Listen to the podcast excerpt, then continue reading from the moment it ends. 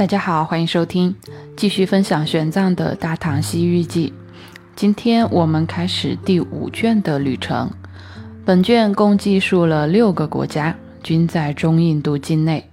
这一期介绍的这个国家呢，名叫杰若居舍国，是印度著名的古都，也可算得上是当时古印度最为繁华的地区了。位于恒河和卡里河的交汇处。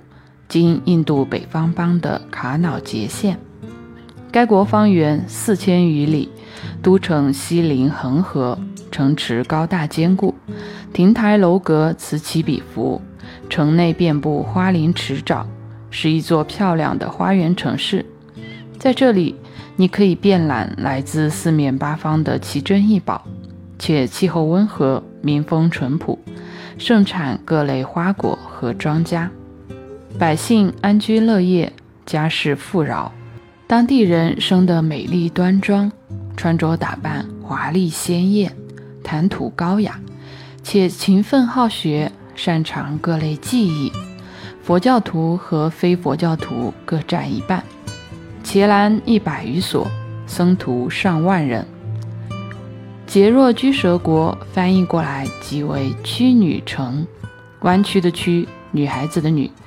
至于为何称其为屈女城，请听法师为我们道来。话说，屈女城原来不叫屈女城，而是叫花宫。当年的国王名为范寿，这位国王德才兼备，政治清明，威震四方。除此以外，范寿还具有超强的繁衍能力。据说他膝下有上千个儿子，外加一百个女儿。玄宗、徽宗和康熙跟他比起来，简直就是小巫见大巫。而且他的这一千多个王子还都生得聪明勇猛，一百个公主也都个个漂亮。那个时候有一位仙人，玄奘在这里使用的是“仙人”这个词，所以啊，应该是隶属于婆罗门。这位仙人住在恒河边，在大榕树下打坐入定好几万年了。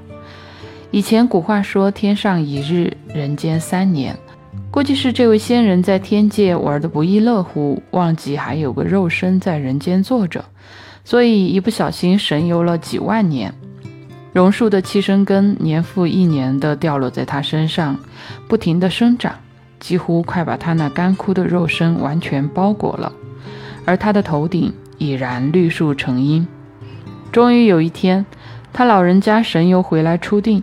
发现自己已经被榕树根缠绕，想脱离树根，又担心弄翻了树冠上的鸟窝，费了九牛二虎之力，才把自己的身体从树干上剥离出来。人们见他如此宅心仁厚，都亲切地尊称其为大树仙人。树仙出定以后，有一天来到河边的树林里游玩，正好国王的公主们也在这里嬉戏。那这位大仙可能也是一个啊特别爱玩的大仙，从天上玩到人间，见到如此青葱可人的妙龄女子，心里顿生爱慕，于是跑到王宫向国王提亲。国王闻言略感尴尬，回复说：“大仙请回，待良辰吉日，必当择定人选与仙人成婚。”回过头来把一百个女儿拉来问话。结果没有一个人愿意嫁给仙人，大约是嫌弃仙人是个老头子。想到完不成大仙交代的任务，担心他老人家发起诅咒来，国家和黎民百姓都要遭殃。国王这会儿犯了难。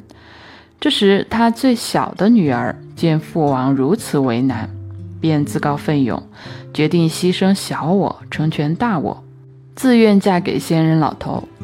这下。啊！国王的心头大石终于落地了，遂派人护送小公主至仙人的茅庐。没想到这位仙人还挑三拣四，嫌弃我们的小公主长得不够好看，埋怨范寿怠慢她。那范寿也是一个心直口快的国王，向仙人辩解道：“女儿们都问遍了，没人愿意来，只有这个最小的公主肯嫁。”那这一来，仙人火更大了。立马对贩售的啊其他的九十九个公主下咒，使其变成弯腰驼背、容颜尽毁的丑女，一辈子都嫁不出去。所以自此事件以后，人们便改称此城为屈女城。那玄奘去到屈女城的时候呢，正值戒日王朝最鼎盛的时代，统领印度全境。这位戒日王本为吠舍种姓。其父亲和兄弟都是非常贤明的国王。当时有一个邻国叫金耳国，这个国家的君主因为担心啊屈女城日益强盛，恐遭吞并，便设计陷害了戒日的父兄。一时间，屈女城无主，上下大乱。大臣们极力劝说戒日即刻登基理国，可戒日担心自己能力不足，不能治理好这个国家。便前往恒河边上的一座啊供奉观自在菩萨的庙宇里头请愿，连续数日断食，以求菩萨现身指点迷津。最终，菩萨感其诚心，上线对其进行指导。你前世本为山林中精进修行的比丘，因此福分，故今转世为王子。金耳国国王忌毁佛法。你上位以后，需重修佛法，慈悲为怀，不日将统领五印度。但若要国运昌盛，你却不能登基，也不能冠以大王名号统领国家。戒日遂谨遵菩萨教诲，仅以王子自居，并奋发图强，统帅全国军队，相不解鞍，兵不卸甲，从西向东。经过六年征伐，终为父兄复仇，并统一了五印度。自此三十年内，天下太平。戒日王励精图治，大力弘扬佛法，下令全国上下禁止吃肉，杀生者一律诛杀，并于恒河两侧建立数千座高百尺的佛塔。国内各城邑、乡村、街巷内均设有金炉，给社会底层的贫困人口提供食物、药物，从不间断。凡佛陀所到之圣迹，则新建伽蓝。每五年开设一场无遮大会，倾尽国财，只为布施苍生。另每年再单独召开一次佛学大会，大会期间一应饮食起居均由国家负责，僧人们则开场辩经，学术精湛的则享受崇高地位，戒日王亲自听其讲法；对于戒行败坏的，则驱逐出境。同时，戒日还常年在外巡游，体察民情，行踪不定。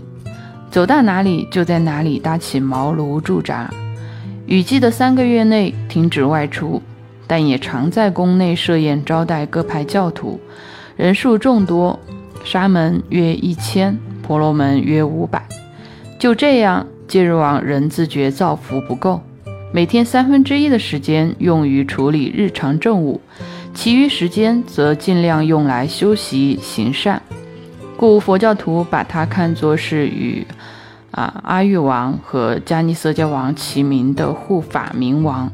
玄奘当年留学的那一座那烂陀寺，也是在戒日王的大力扶持下得以发展为当时印度的最高学府。好，今天就到这里，下一期继续分享玄奘和戒日王之间的故事。喜欢请订阅，拜拜。